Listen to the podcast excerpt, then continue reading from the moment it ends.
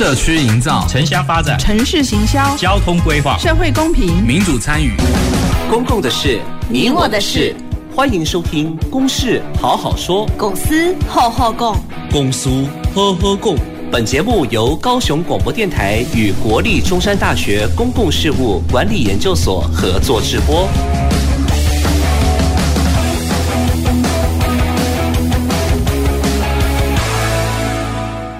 各位听众朋友，大家好，欢迎收听今天的《公事好好说》，我是今天的节目主持人，中山大学公共事务管理研究所彭渰雯。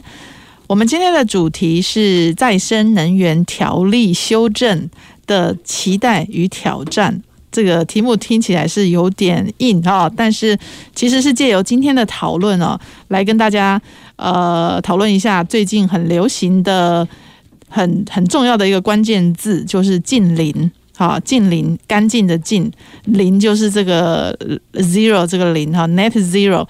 哦，在这一两年来，几乎从政府到民间，非常多企业部门哈都在谈近零这件事情。那近零跟我们一般民众也有又有什么样的关系嘞？我们就透过今天的讨论来让大家呃更加了解哈，因为这是跟整个气候变迁、我们这个环境的暖化的议题非常有关哈。所以世界各国其实呃已经陆续都提出了二零五零的近零排放的呃相关的宣事和行动，那我们台湾也在去年三月公布了我们台湾二零五零近零排放路径及策略。好，在这是这个各项策略当中呢，其实能源转型是最大的，可以说是最大的关键哈。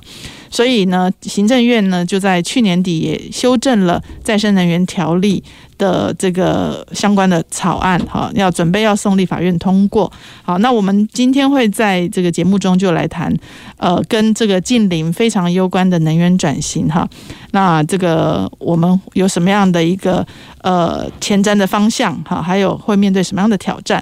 那我们今天邀请的三位都是呃很关心这位这这个议题的专家哈，还有这个民间团体代表。首先呢，我们会连线的是台湾气候行动网络研究中心的总监赵家伟赵赵家伟博士，家伟好。呃，永文好，各位听众朋友大家好。好的，谢谢家伟今天这个嗯拨空来参加我们的连线哈，因为他其实现在在台湾的这个。呃，推动整个近邻气候变迁的这个阴影啊，他是非常重要的一个学者哈。那接着我们呃有在地的地球公民基金会的主任蔡慧寻，呃，主持人好，还有嘉伟，还有于凯，大家好哈。线线上的听众朋友大家好，好，谢谢慧寻啊。地球公民基金会也是在我们高雄持续现在非常高度的在关注近邻的议题啊，而且有非常多跟环保团体的结盟，待会也会请慧寻介绍哈。那第三位是我们也是非常关心这个环境议题哈的林玉凯前议员。主持人好，我们嘉伟老师，还有我们的慧寻，还有观众朋呃听众朋友，大家好。好，呃，虽然现在身份有点转变，但是于凯还是我们节目会非常这个。这个仰赖的一个很重要的一位这个与谈人哈，因为确实他在这个环境议题上真的投入非常多哈，而且对高雄市的情况也都特别的了解。好，那我们首先哦就想要先请这个嘉伟哈，因为我知道嘉伟有参加，其实，在国际间去这个呃气候变迁议题呢，每一年都会召开联合国有一个气候变迁的缔约国会议哈，就是 COP 好 COP，那去年的 COP。这个 COP twenty seven 哈二十七第二十七届呢，在埃及举行。好，相信关心的朋友应该都有看到相关的媒体报道啊，有超过三万五千人的参加，是一个非常大的会议。其实我看到这个数字的时候，有点在好奇说，这样有净零吗？哈 哦，这么多人坐飞机过去。好，那那嘉伟有也有在台湾的这个参与的代表团的行列当中哈，所以是不是先请嘉伟跟我们分析一下？现在的这个国际间的趋势是什么？好，那呃，对我们台湾来说呢，这个有没有什么重要的提示？对，去年话，在那个埃及举行的这个 COP twenty seven 话，是史上参与人数第二多的这个气候的大会，然后就是仅次于在二零二一年的时候在呃苏格兰格拉斯哥举行的 COP COP twenty six 而且特别是这次大会来讲的话，我们说有个很重要的意义，就是它是史上第一次在我们真的是身处在一个所谓的能源危机之中，然后以及是地缘政治危机之中的一一次的气候大会。因为我们面临到说，那那个俄罗斯入侵乌克兰的的事情所衍生出来的整个能源价格高涨的一些高涨高涨的关系，然后加上的话就是呃中国呃美国跟中国之间的那个之间的一些冲突关系。其实原本大家对于这次会议里面到底要谈出什么样的具体成果，其实并不是没有让他们看好，甚至都很担心说，那这样的话会不会削弱大家的在那个气候变迁上面的的投入？但在这一次会议里面的话，就经过哦，这是两个礼拜，然后我们讲说它是史上开的第二久的的的大会，然后最后的话还是有通过一个呃，通过决议。然后这个决议来讲的话，其实就是有点有点是重要几个方向，就是全球还是要必须要努力往那个近邻这个方式去做推动。虽然目前各国提出来的一些呃政策承诺里面，我们讲说，那大家的短期承诺到二零三零年的承诺来讲话，大概只能让我们的排放量大概减少零点三 percent 左右而已。但是大家提出来的那个比较长期，面对到二零五零年年的时候，如果我们那些事情都能够做到的话，其实有机会把呃全球的增温来讲话，其实是可以在控制到呃一点七度左右。也就是说，嗯，呃，我们原本担心的那种。什么三度啊、四度以上那种，可能是呃全球都会面临到一个非常大的冲击那样的的情形来讲的话，我们可能就比较呃冲击的程度我们可能比较没有不会那么大。只要我们认真去把我们谈出来的这些这些政策都能够实践的话，我们其实还是有机会把升温可以控制在一点七度。当然的话，这离我们假如说呃一点五度，对于我们这些呃小岛国家的。的生存来讲的话是非常重要的一个瓶颈，还有一些落差，但是至少是一个蛮重要的一个蛮重要的一个进步了。而且很重要的事情就是说，那即使是在今今年这一波里面，我们可以看到说，呃，因为这个能源危危那个价格的危机的影响，然后甚至是我们看到说，欧欧盟好像有些国家都还有呃因此要再重启一些呃燃煤电厂，但是。我们发现到说，其实各国提出来的更多的一些政策来讲的话，大概是可以在二零二七年的时候，就可以让全球的整个呃石油的耗用啊，然后天然气的耗用跟煤的耗用来讲话，都可以呈现一些呃呈现一个负成长的一个状况。所以也就代表说，我们其实各国在这个能源危机的冲突之下，大家都还是知道说，哎，那个再生能源的发展才是我们能够去一方面是呃增加我们的能源安全，然后另外一方面也可以减呃也可以减少我们对化石燃料的的消费，然后去。进一步减碳，然后进一步改善空污，最根本的一个最根本的一个面向。所以在这边的话，我们可以看到说，其实这次呢，在埃及举行的这个大会来讲话，其实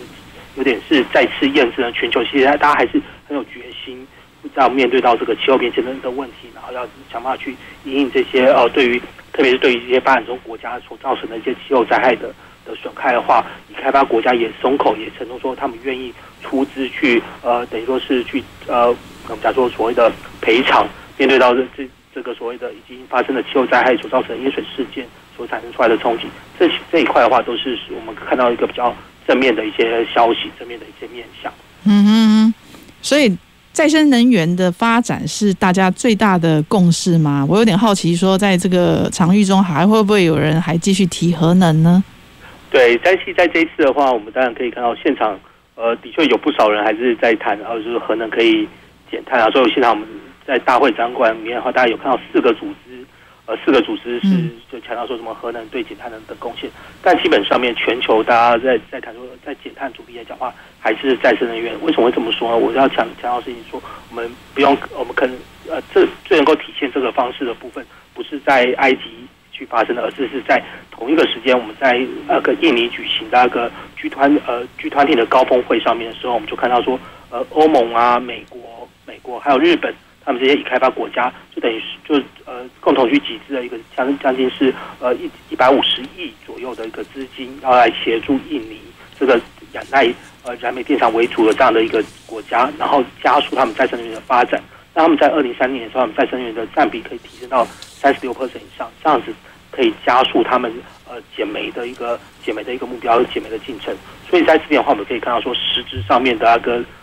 国际上面的资金的发展方向来讲话，都是会是呃，不只是在这些已开发国家里面努力去冲再生能源，同时他们也要想办，同时他们也愿意一起把这个资金拿出来去协助所谓的呃那个燃煤占比非常高的这些发展中国家，像印尼啊，像是越南来讲话，去加速他们再生能源的的发展。这个是我们称为所谓的公正能源转型伙伴计划，这也是呃七大工业国家现在他们很积极在呃推动的一个一个计划。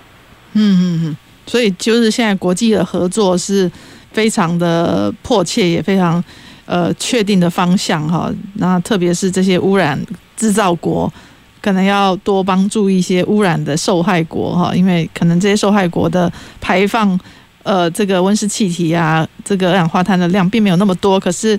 呃，却可能却是受害的第一线啊，所以刚刚嘉伟提到说，像这个你们说希望能够控制在二零五零年不要上升超过一点七度，好，那可是我看那个一般刚刚提到说 IPCC 这些呃气候变迁的专门委员会报告，通常都会提到说不能最好不要超过一点五度嘛，嗯，好，对，这个部分是。对，你认为还是在可控制范围就对了。应该说这部分的话，再跟大家说明一下，就是说，我们讲的那个一点七度的话，是在讲说，那目前各国呃宣布的政策，如果都可以落实的时候，是至少可以控制在一一点七度。这个部分的话，但是呃，我们说是比以前在喊的总什么呃二点就是二点五度啊，或者是说那个两度以内的话，已经算是有所进展了。但是比但一点五度还是是我们最重要的目标，而且目标的话就是。希望是世纪末里面的升温都可以控制在一点五度，就是等于说我们可能到二零五零年的时候，可能会短期会增加通过呃一点六度、一点一点七度，但是我们要想办法在世纪末的时候，还要把这个温度再能够再进一步降温降下来，降到所谓的一点五度以内。这时候的话，才能够让全球比较可以是避免所谓的呃气候危机的产生。所以这个部分是目前的一些政策的讨论，就等于说用这样的分析里面去强调说，哎。其实呃，各国目前呃政策虽然已经有有进展了，我们过去几年来大家的减碳的努力啊，或者是说青年呃这些青年学子们上街罢课啊，Greta 上去带领出来的这些青年气候行动的话，并不是没有任何的成果，他们的确是让全球的政策都有的气候政策的力道都有加强，但是以我们的目标来讲的话，还有些距离，所以这一块的话还需要各方的努力。嗯嗯嗯，好，那那嘉伟，我知道你也在国。在我们台湾这整个净零策略的发展，你一直都在观察以以及参与哈，所以你觉得那我们去年也提出了我们自己的净零策略哈，二零五零的净零策略，你觉得呃是不是符合国际间的趋势呢？或者是说有没有什么需要特别注意的地方？对，我们应该说二零，我们去年呃提出来的二零五零的呃，不论是净零发发展路径，然后以及是后续的关键转转型策略来讲的话。我会强调说，它其实就台湾过往的公共政策来讲的话，它其实是一个史无前例的事情，因为嗯。我们从来没有个公共政策是直接拉到呃三十年为尺度去做思考，然后同时从来的话也没有我们过往在谈很多能源政策的时候，很多我们有说非常重要的一些政策，像例如是在建筑方面，我们要推所谓的呃零碳零碳建筑，甚至是要禁售燃油车，这些过往这些政策都呃曾经一度提出来，但是后来都胎死腹中。但在这一次里面都有被纳入其中，而且更重要的事情是，这一次的政策里面的话，第一次提出来是一个呃呃呃，从等于说从现在到二零三零年，政府总共要投资将近是呃九千亿元的一个呃大型的预算，就一年将近一千亿元的一个一个在用在减碳方面的预算，这也是过往来讲的话，我们一年过往的减碳预算一年大概只有呃二十二十几亿而已，等于说是一口气增加个四五十倍，所以在这边来讲的话，我都认为说是一个。呃，算是蛮蛮重要的进展，但是我就想说，就是当时公布之后，媒体朋友问说：“哎，你给政府政策打几分？”然后我说：“哎，其实这个政策有七十分，但是问题是我们要做到近零来讲话，其实七十分还是不够的，因为大家说近零来讲话，其实都需要一百二十分的一百二十分的努力。然后特别是我们在你说我们这个预算投资里面来讲的话，我们还有还跟国际上面去相比的时候，特别是在。工业减碳，特别是高雄这边最关心的这些工业减碳来讲的话，我们投资其实还不够的，因为我们并没有像是国际上面都是像不论是像日本跟韩国啊，甚至是像欧洲啊，他们目标其实都是像那个高雄最关心的这些钢铁业、石化业，目标都是在二零三零年的时候都要开始导入所谓的呃零碳制成，但是我们目前的政策来讲的话，都认为说它好像是二零四零年的事情，等于说这中间就有一个。十年的一个落差，这样子的落差来讲的话，就反而会让我们的那个减碳的那个呃减碳的力道来讲的话，其实跟国际相比相比反而是弱的，而且会让我们的，而且让我们工业这边他们没有面临到这个足够的转型压力，然后跟我们期待说，我们这推动净零过程中可以带来我们呃在地的一些环境品质的改善，然后甚至在地的的产业转型来讲话，也就会有些落差。所以我认为说这一块是非常不足的一个面向。OK，所以在对企业的这个压力上面，可能还力道还不够强啊，是吗？好，那。我们在场也有这个慧寻哈，地球公民基金会。其实早在二零一五年，其实民间包括地球公民基金会的团体就成立了一个能源转型推动联盟嘛。好，所以我也想请问一下慧寻，对于这次我们去年提出这样的一个二零五零的净零策略，你们有没有一些初步的观察评价？嗯。哎，说到这个能源转型推动联盟哈，我可能先介绍一下它是一个什么样的组织啊？对，这是在二零一五年那时候，嗯，大家知道就是核四是在二零一四年被马政府就是呃封存嘛，嗯嗯，然后那时候社会上都一直在想说，台湾的电如果不要用核电，那要用什么电？嗯，那其实台湾对核电的仰赖其实并不高，大概。最高也就是二十趴，但是现在就只有八趴而已。嗯、那那所以我们也要回应社会这个问题。所以在二零一五年的时候呢，我们去到呃韩国去了解首尔他们是怎么样去做做这个能源转型的，尤其是节电，因为韩国他们就是首尔就是立志说，哎，我要在两年内呢要减少一座核电厂的发电量，要节这么多电。我们就想说他是怎么做到的。所以我们回来之后呢，我们就总结去韩国的经验，我们看到就是说，哎，这个。他们在做这个节电啊，其实地方政府扮演非常非常重要的角色。可是反观我们台湾，我们的能源相关的事情，其实都是由中央政府在在处理。那地方政府其实就是只有配合一些稽查呀这样的工作而已。所以其实如果我们那时候从从韩国回来以后，就发现说，诶，地方政府对于能源这件事情，在他的市政里面几乎都没有提到。所以我们那时候就有。全台好几个民间团体，哈，呃，北中南东很多的团体，大家组合了组成的这样一个能源转型推动联盟，那就是希望呢，能够去提升这个地方政府对于各个县市的能源治理的的一个想的的思考啦，哈，然后还有做法。那那时候我们能源转型推动联盟成立了之后，我们就开始到地方政府去游说，然后也也在推各个县市的。呃，能源就是节能治理的评比，因为我们发现说，哎，首尔可以做得很好，除了是地方政府主动发动去做这些政策的规划之外，他想办法去卷入更多的市民的参与也非常的重要。那因为我们如果说不要核电，我们也要减少燃煤的发电，我们也要减碳，其实我们会需要很多很多的再生能源，还有节能的做法，这些事情其实它会深入到民间社会各个层面。因为再生能源，比如说像太阳光电啊，它很可能就会在我们家屋顶上啊，或者是你们家未来的电动车，它的充电，那那个电也许就是你们家屋顶上产生的电之类的，所以它会跟人民非常的有关联。所以我们成立这样的一个能源转型推动联联盟，就是希望让地方政府能够去思考说，诶，我的县市，我的能源，我要怎么样能够去减少我对核电或是燃煤的。的这个仰赖，然后我去发展我的再生能源。那我要发展再生能源，我要怎么样跟市民一起来做？好，那那另外就是很重要，就是节能这件事。那这次的这个二零五零的近零的关键战略，还有这个目标哈，都已经陆陆续续哈，从从前年小英总统他讲说二零五零近零也是台湾的目标，然后到去年呢提出了这个三，去年三月提出了台湾的近零路径，然后到年底之前呢，其实又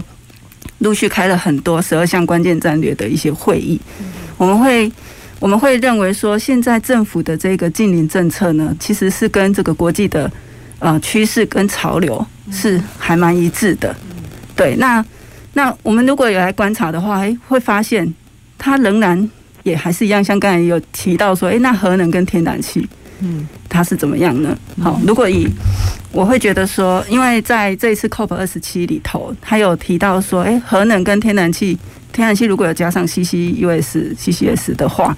好像也可以把它纳入所谓的绿能投资项目。嗯，但是呢，它是都是有单书的。嗯，比如说核能，它的单书就是说，你必须要提出核废料怎么处理，然后在二零五零年前就必须要处理。那这样子的情况之下。可能国内就有人在讲说，那台湾的核电厂是不是要让它继续用？因为毕竟核电它是一个低碳的能源嘛。嗯，对。那我要说的就是说，其实，在台湾，我们的核电其实基本上是没有那样的一个条件。嗯，因为光是一个核废料要怎么处理，就我们连低阶的核废料，就是被污染的这些间接污染的核废料，它其实都已经很难找出一个最终处置场址。嗯，更何况是这些用过的燃料棒。这种所谓的高阶核废料，嗯，它连选址的条例都没有，嗯嗯，所以我们要处理核废料还很远。那我们现在的这三座核电厂，基本上他们也都已经快要满四十年了，它也没办法继续用。所以我觉得我们不需要去谈核能。那我在看到我们的近邻的路径，国家的近邻路径上面呢，它就没有把核能放进去，嗯，因为这是我觉得这是一个蛮务实的考量，因为台湾就真的没有办法继续用核能，嗯，那但是在天然气这一块。我们会觉得，因为天然气它呃，它是压缩它的呃排碳量比蓝煤少，所以希望说透过发展天然气，然后把这个蓝煤减掉，然后再透过 CCUS 把天然气所排的碳把它抓下来。嗯嗯。可是我们其实有看到，就是说现在国内等于短期之内，政府短期之内是要把天然气视为一个过渡能源。嗯。但是它等于说它会开始增加天然气的。这个一些使用，嗯，可是它使用总是要有个上限，因为我们的最终目标是二零五零要净零，嗯，天然气再怎么样，它也还是有排碳，所以它一定要有一个落日条款，但是目前我们还没有看到这样的一个天然气的上限值出现，嗯，所以最近在高雄的话，就会有像这个大林的天然气电厂，嗯，好，要诶在上个月。他就通过了这个环评的初审了，嗯哼，接下来要开始环评了，然后呢，接下来又有今年呢又开始有这个高雄要天然气的接收站，嗯，所以我们会想要问政府，就是说，那你的天然气到底是要有多少？嗯哼，那核能跟天然气之外，其他的比如说绿能啊、电电网啊、储能啊这一些，我觉得这都很值得我们投入更多的时间跟心力去发展跟讨论。嗯嗯嗯，对，那我觉得目前台湾的。净零政策的话，在这方面呢，就是正在发展当中。那其实是很需要社会大家一起来讨论的。嗯嗯嗯。于凯对对这个部分有没有你的观察？就是说，对于我们中央提出来这样的一个再生呃那个近邻策略的部分。慧群刚才讲出一个重点哦，就是说现在我们的政府都提倡说用天然气取代煤来发电，嗯，哦，可以降低空污，然后减少碳排嘛，哦，嗯，但实际上面天然气它还是会产生氮氧化物，哦，只是它没有像煤这样还会有硫氧化物的产生，那硫氧化物就是 PM 二点五的前驱物，嗯，哦，所以。天然气发电，它还是有氮氧化物。嗯，那个这个氮氧化物，它还是会造成整个温室效应的提升啊。嗯，那所以我们在看到其他国外的案例，像我二零一五年到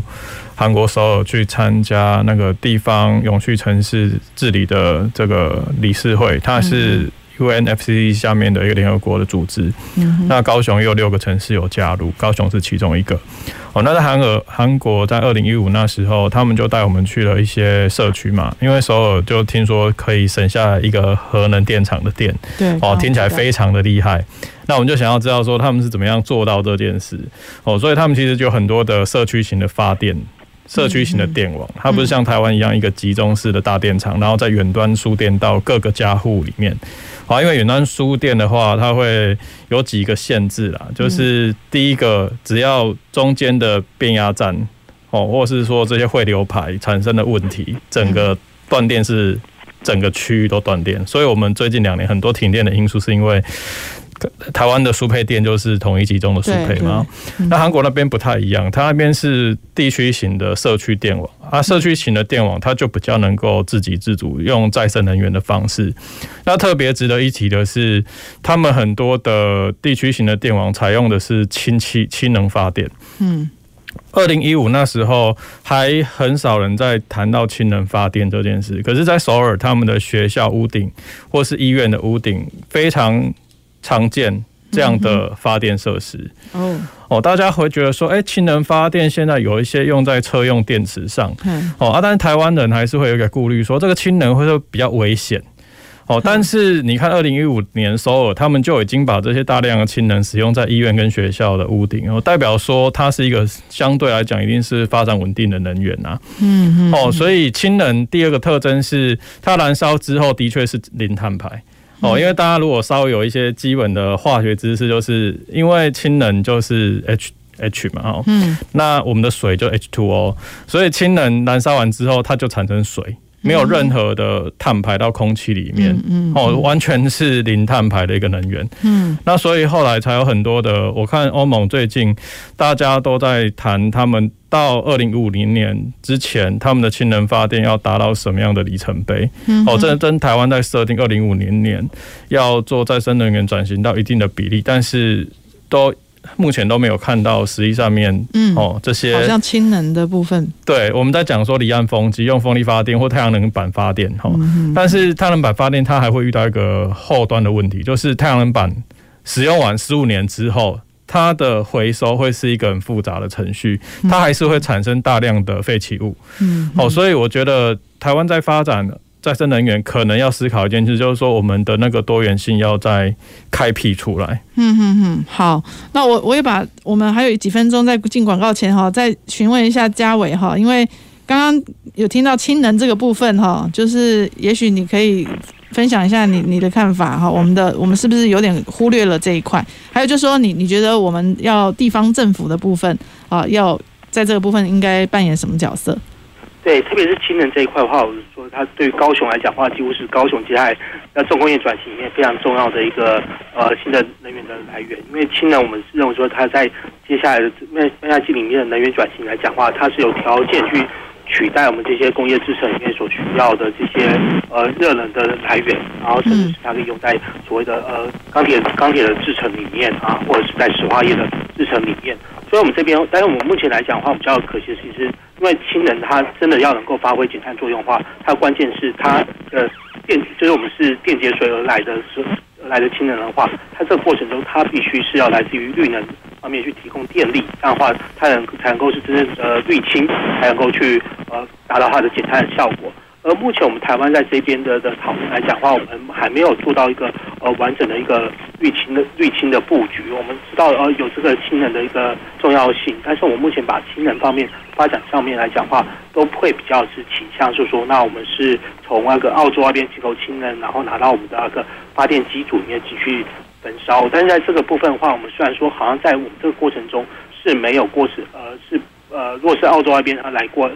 是澳洲的呃绿氢的话，那拿来这边烧整个过程中的话，它当然它的排碳量是呃是不会呃是没有什么样的影响，但这这方面来讲的话，就没有办法创造我们所谓的在地提供的绿的绿氢，可以提升我们国内的能源安全这样子一个这样的一个好处了。所以在这边的话，我们想到的事情是说，那我们台湾的氢能的规划发展里面有需要一个整体性的规划，而我们要有一个国家的新的发展战略的话，它另外一个先决条件就是我们要有。充足的再生能源，所以因此我们在十二月去年十二月通过在提出来这个再生能源修正案里面，很重要的话就是是要强调我们的那个屋顶光电的的呃光电设置的义务，还有我们在来离岸风力发展过程中的那个呃可以是在呃非临海领域的的发展，这都是我们还有在地热方面的一个专区的开发，这几个部分都是我们在呃要增加台湾再生能源的时候很需要的一些制度性的改革。所以我认为说，我们可以搭配从这样子的方式去去思考说，那我们如何是让我们的这个好能源转型，不只是谈二零二五，呃，能够迈向二零五零。好的，好，谢谢谢谢嘉伟哈。好，我们因为时间先先进广告一下，稍后我们回到公事好好说，继续讨论。走进时光隧道，踏遍每个街角，城市的璀璨。伴你探索。FM 九四点三，减碳生活运动开始，再生纸要，环保快要，脚踏车，脚踏车，脚踏车嘞！报告班长，脚踏车被它的主人骑出去了啦！减碳生活新主张，平时节约用水用电，多走路或搭捷运。公车、脚踏车等绿色交通工具。上班时可使用双面列印或再生纸影印资料。休息时间，电脑开启省电模式。这些小动作都可以让地球更健康哦。节能减碳运动，生活处处可行。高雄九四三邀您一起来。阿明，你户籍迁过来后，有到这边的农会重新申请参加农保吗？哈，要重新加保哦。要啊，参加农保的投保单位是户籍所在地的基层农会。如果农保被保险人户籍迁出原本农会组织区域，依规定，农保只能保障到户籍迁出当日为止哦。你哦，要赶快向新迁入地的基层农会重新申请加保，经农会审查通过，向劳保局申报后，才能继续农保的保障哦。以上为劳动部劳工保险局广告。救援生命，分秒必争。当您在路上遇到鸣笛的救护车或是警车，请发挥同理心，并遵守单车道靠左、双车道靠两侧的原则，让救护车或警车好通行哦。大家好，我是张文琪，与高雄广播电台邀请您一起做个友善的用路人，请继续收听 FM 九四点三，AM 一零八九。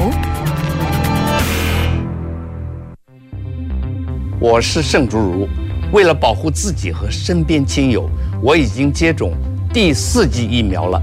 除此之外，维持防疫好习惯也很重要，并多关心年长、有慢性病或重大疾病的亲友。疫情变化多，请您跟我一起完整接种疫苗，落实防疫护安康。有政府，请安心。以上广告由行政院与机关署提供。随时陪伴着你，你最好的默契，空中串联一起，分享点点滴滴。九四三，九四三，九四三，你最默契的电台。公共的事，你我的事。您现在所收听的是高雄广播电台与国立中山大学公共事务管理研究所合作制播的《公事好好说》。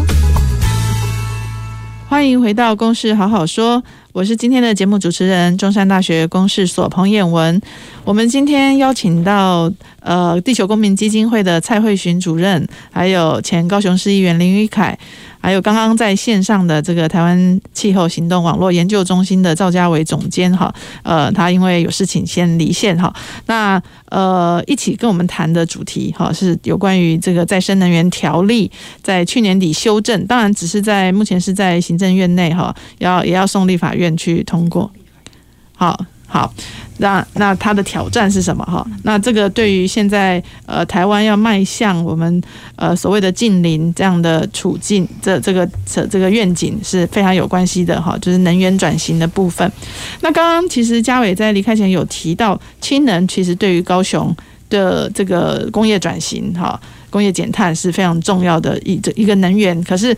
在目前我们这个在我们的国家的净零策略中，相对好像比较缺乏这个整体性的规划。好，那这个部分，呃，于凯是不是也可以再补充一下你的了解？这个嘉伟老师刚才提到的说，这个绿氢的部分，哦，它的确是需要有一些绿电的供应，然后来电解水产生的氢。嗯，哦，但是我们现在有另外一种叫灰氢，灰氢它是在工业制程里面附加。产生的氢。哦，比方说啦，我们台积电就是半导体，他们在做细晶圆，在做蚀刻的时候，有一个制程叫 E EUV，就紫就是紫外光的这个蚀刻光照蚀刻制程。哦，它这个蚀刻制成里面是高耗电、高耗氢的一个制程，可是呢，它。它的这个制成里面也有大量的氢会释放出来，就是它作用完之后，它的氢会散逸出去。那这些散逸出去的氢没有捕捉，它就是散逸到大气里面。可是如果这个阶段的氢被捕捉下来的话，它就可以产生所谓的工业氢。嗯，好，那台积电其实在日本九州厂，它的布局已经是把它的绿电用氢能来配置。为什么他在日本九州可以做这件事？因为日本的绿电做的比较前面，所以它的日绿电的采购成本低，所以它就可以直接电解水产生氢能来作为它自己绿电的来源。哦，但是因为台湾目前我们的氢能发电或或者我们绿电的供应根本就不够。那台积电在高雄这边要设厂的前提是它必须要有。自给自足的用电嘛，然后它有一定的绿电比例，这是它对欧盟的一些承诺。那它绿电来源就只能够像其他的业者，嗯，来买这个绿电抵换，嗯，哦，但是它就可能没有办法像在日本九州厂的配置，配置自己的绿电供应。哦，那我觉得差别就在于说，我们并没有那么严格去要求说这些工业转型的厂商，它必须要有哦自己供应电力的来源。嗯，哦，那。其实包含很多的这个油油污产生很多的化学，就是化工厂，嗯，哦，这些呃半导体会产生大量废弃污泥的这些下游的封装厂，嗯，哦，它整个制程里面产生的油污泥或是这些废料细的细废料，嗯，哦，它里面都含有大量的氢啊。那其实只要在这个制程里面去做上游的分类，哦，就是把它从制程排出来的这些废料先做初步的分类之后，其实我们台湾自己有厂商有在这些废料里面捕捉氢能的技术。嗯那只是现在遇到一个问题，就是说这些废料呢，它是属于环保署的管辖。嗯那环保署呢，在让二次料使用，就是让这些有技术去处理废料、产生提炼氢能的这些业者，嗯，哦，他每天配给他的额度是有限的，哦，比比方说啦，我们现在的细污泥哦，一天大概有六千吨的产量，嗯，但是实际上面哦，能够配给业者处理的只有一百吨，就是六十分之一，不到百分之二。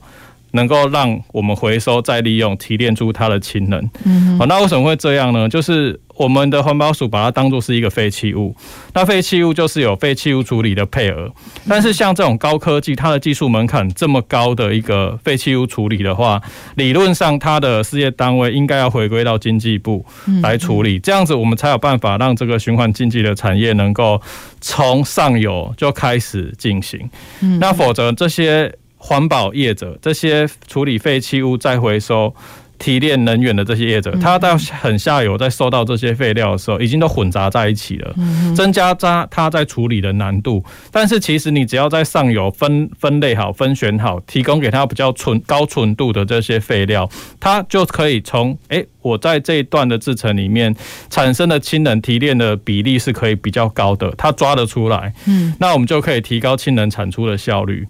哦，那我觉得这个是一个未来台湾在讲循环经济链，好，必须要去面对的事情。你怎么样让厂商在设厂的时候就配置有自己厂内的循环的这个管线，嗯，哦，甚至它可以配置一个像现在台积电在高雄打算配置的一个这个 Zero Commit 的这个 Center。哦，就是它这个零零碳的这个中心哦，零废弃中零零废弃中心，它必须就是在厂区内把它配置出来，不然你就是要让这个再生业者，他能够在厂区外哦拿到一个高纯度的废弃物，让他在做循环处理的时候能够比较容易。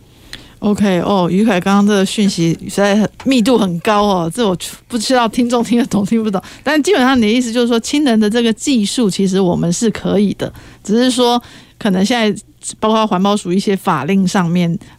跟那跟厂商的这个可以回收的这种容量等等，可能目前都还需要再修改，对，啊，有个修改的空间，啊，是不是？慧寻这边也有补充吗？嗯，哦、好，就是氢能的部分哈，其实目前有包含所谓的灰氢啊，跟这个绿氢嘛。嗯、那绿氢的话，其实呃，它最好的就是要来自于这个绿电。去电解水产生的，我们才叫氯氢。那这种工业所产生的叫灰氢。那其实背后也都还是会有一些排碳的部分在里头。所以未来的目标应该是要呃比较多的绿氢。但是台湾的绿氢要从哪里来？第一个，我们的绿电够不够？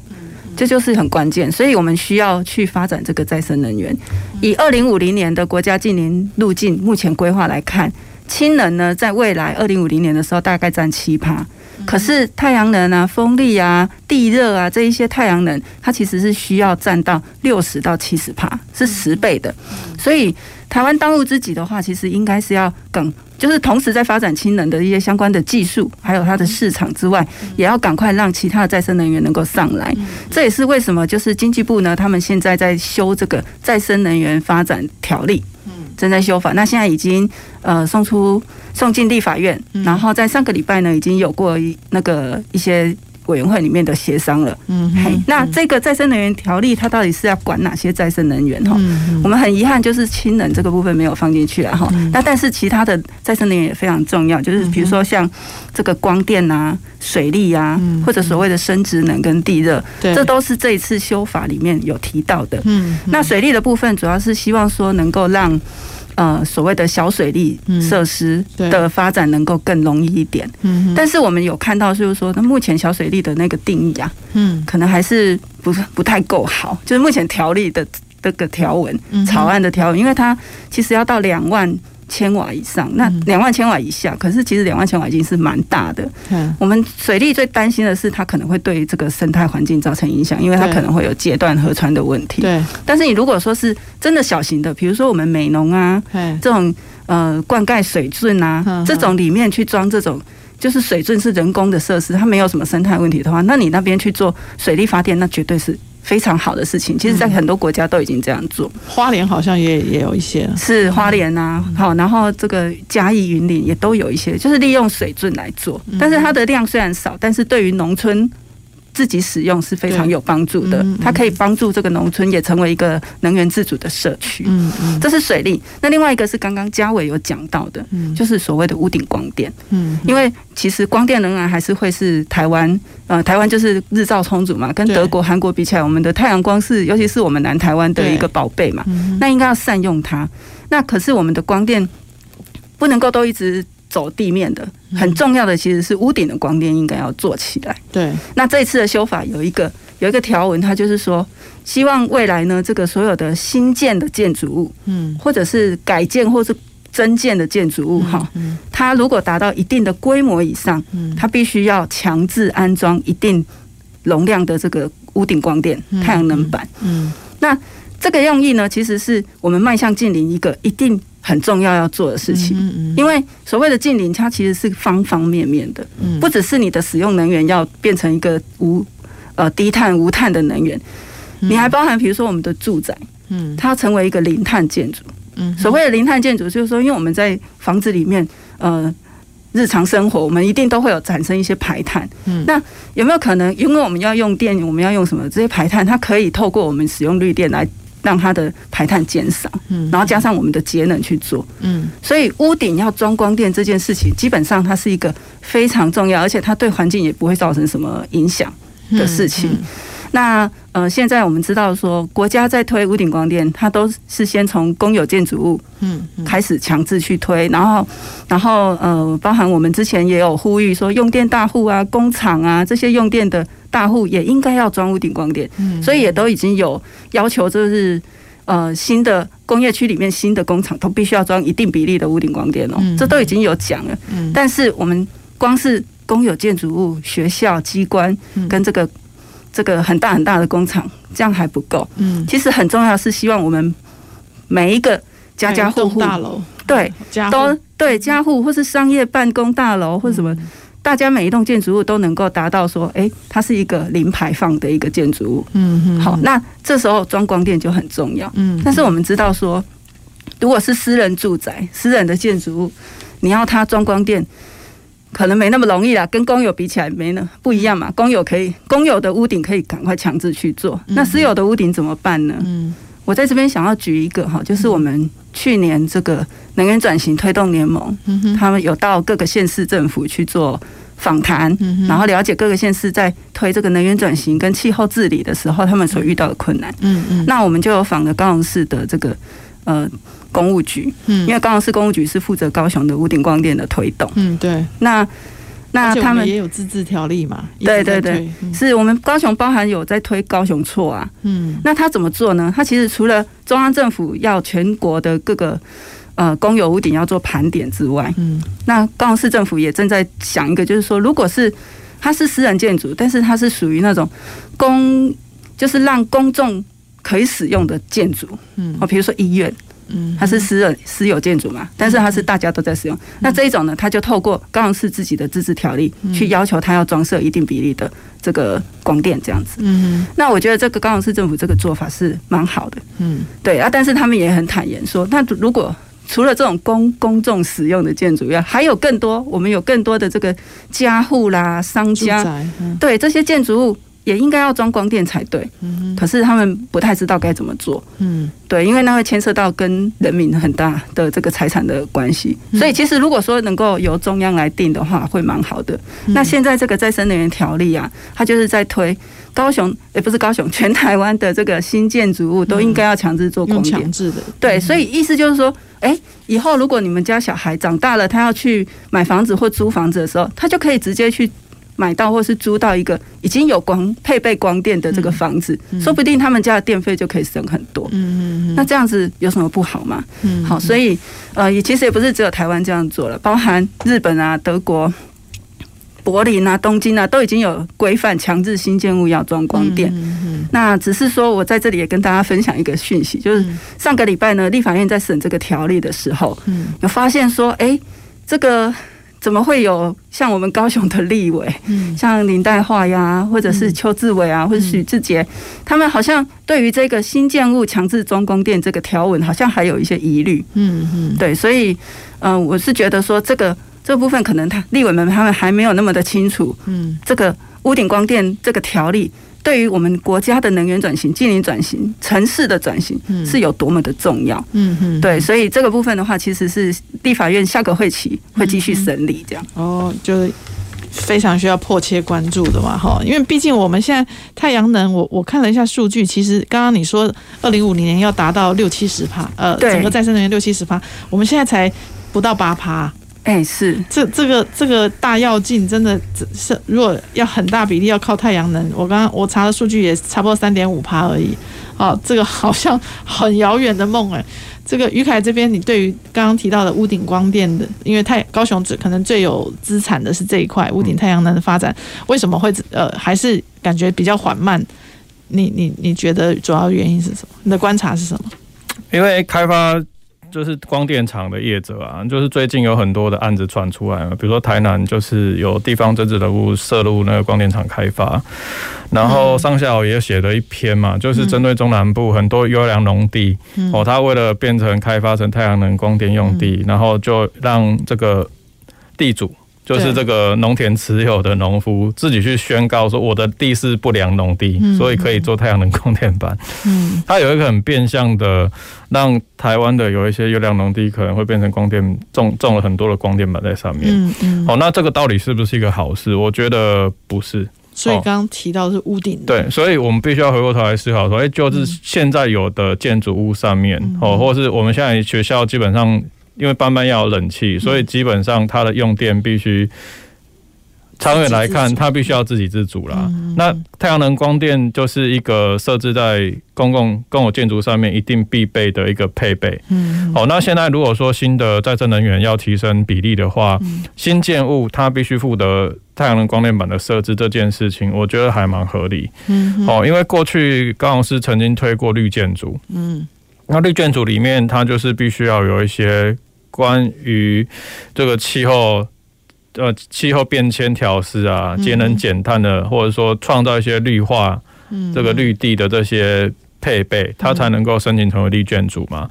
那我们现在其实就是用这个角度去思考，哦，让绿建筑它配备太阳能光电板，哦，变成一个标配，嗯哦，那其他你可以选配。但是如果你要达到这个政府在二零五零年的这个绿绿电发电目标，你真的必须要就是有一些强制性的作为啦。嗯嗯。哦，那我刚才提到韩国所有的案例，他们其实比较多元化的能源来源。嗯。哦，所以如果我们现在只是把这个台湾的绿能大量的投注在太阳能发电的区块，嗯哼。哦，它其实就会。呃，很难达到那个目标。嗯嗯。哦，所以我我其实刚才有听到，就是老师有讲说小水力发电这件事情。嗯，对。哦，它或许大家会觉得好像要在河川就是比较急的地方，就是水多啊，然后这个水流湍急啊，然后有这个高低的位位差，它才有办法做小水力。但其实我去了解到，小水力不是。必然说一定要有很大的水流，它才能做。嗯，好，比方说啦，我们在做废水处理的这些管线，嗯，好，它长年度都是有水流在流动。嗯，那你只要针对这些管线里面配置适合它的。这个发电的涡轮，嗯，哦，在里面，那它就可以从我们既有的民生设备里面去进行小水力发电，嗯，哦，但是这一块我觉得台湾推进的速度也蛮慢的，哦，日本其实有很多的业者在做小水力发电，嗯，然后他们也曾经来台湾做过现场勘察，他们当然觉得说，呃，有水圳，就农田水利会的这个水道是一个比较好的。呃，设置位置，嗯，哦，那但是呢，他没有讲，如果说台湾的人口密度这么高，哦，有很多的水道是已经变成既有的公共设施，嗯，那他们觉得在设置这些管线的时候，如果愿意跟他们一起合作，然后哎，大家在里面把这个发电的涡轮放进去，那它就可以变成例行性的供电来源，嗯哼，那我觉得真的台湾有很多，比如说。生质能发电，我们很多猪粪，猪粪我刚才讲，它其实在里面的氢含量是非常高的，嗯，好，所以它的单位热值里面可以产出的氢能也是很大的，哦，好，所以猪粪啊，猪粪就是生质能发电的这一块，嗯，然后还有就是，呃，猪粪在高雄现在地热发电、潮汐发电，对你刚刚提到猪粪嘛，我们就就是。猪粪，它在高雄应该也有很多农农地啊，也有养猪户。台那个屏东特别多啊，屏东其实现在开始有在做一些生殖能的发电啊。嗯，那它其实就是长期东港西被猪粪。哦，弄得很臭，嗯，然后屏东县政府有一个动机要改善东港溪的水质，嗯，所以他们也花很多功夫去跟畜牧业者沟通，哦，说是不是以前你们的猪粪哦就直接排下去，但是我们现在跟你买嘛，嗯，哦，你就是采用我们的设备，嗯，然后产出的电呢，这个政府跟你收购。哦，所以当初在设备这设置的这些成本，它可以逐年被摊提回来。嗯，哦，而我觉得这个都是利用既有台湾的这个不管畜牧业啊、农业啊，或者是。这个工业半导体业，它的废料哦，产出过程当中，它其实就可以提炼出很多的生质能、氢能哦、小水力发电等等的做法。哦，这个是需要有一些横向连接啦，因为我刚才有提到说，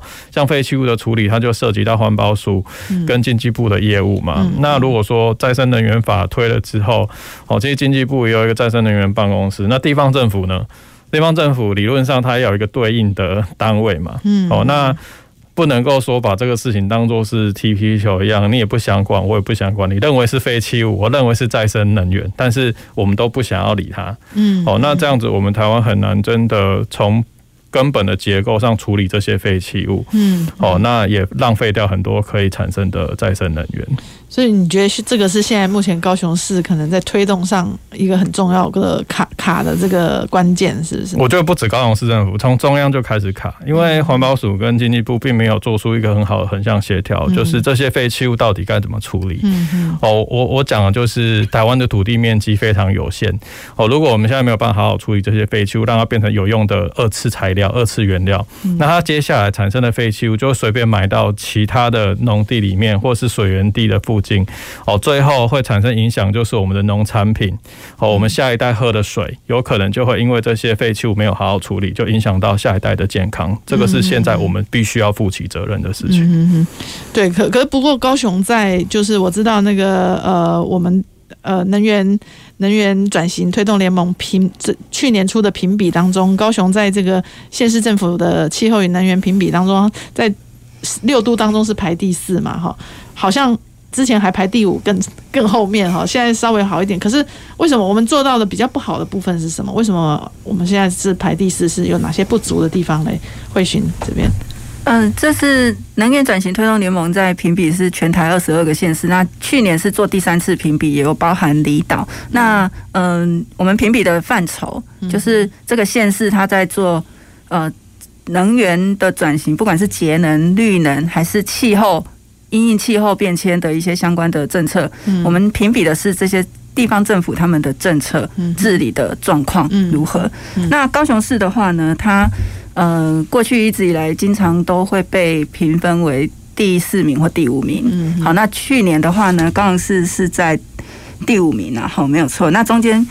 第一名的话是台北，第二名是屏东，第三是新北。哦，我说在六都，六都。如果在六都的话呢，那它高雄市就是在第四名。嗯，对。那以再生能源的发展的量来看的话，我要说的是，就是我们的评比，它并没有说只看你的再生能源装置量越多的就有第一名，不是这样。因为它看的是整体的，不是只有再生能源的装置量而已。因为每个县市的呃地方环境条件不同，对对，所以我们评的是。呃，各个县市政府他怎么样去看待他的能源转型的政策？他有没有去让更多的民众参与啊？有没有持续性的经费啊？这一类的问题。好，那高雄市以再生能源来看的话，它在去年的十一月呢，呃，是已经装到零点九吉瓦的再生能源了。嗯，那其中有一半呢，大概是来自于光电。嗯，然后另外一半是来自于废弃物能。嗯，嘿，那风力跟水力的话，风力几乎没有。因为高雄比较没有风力的条件，嗯，我们通常都是要彰化以北，嗯，风力的条件才比较好，嗯，然后我们的水利的部分就很少，因为毕竟我们没有那种，我们不是像台中啊有很多的水库，嗯，去做水利发电这样子，嗯，对，所以呃，高雄现在目前是装了零点九吉瓦，那有一个目标，高雄市政府的目标是在六年内要能够装到一点二五吉瓦，我想这个目标应该是有机会可以达成，嗯，那到底它的再生能源是在什么样的地方推动哈？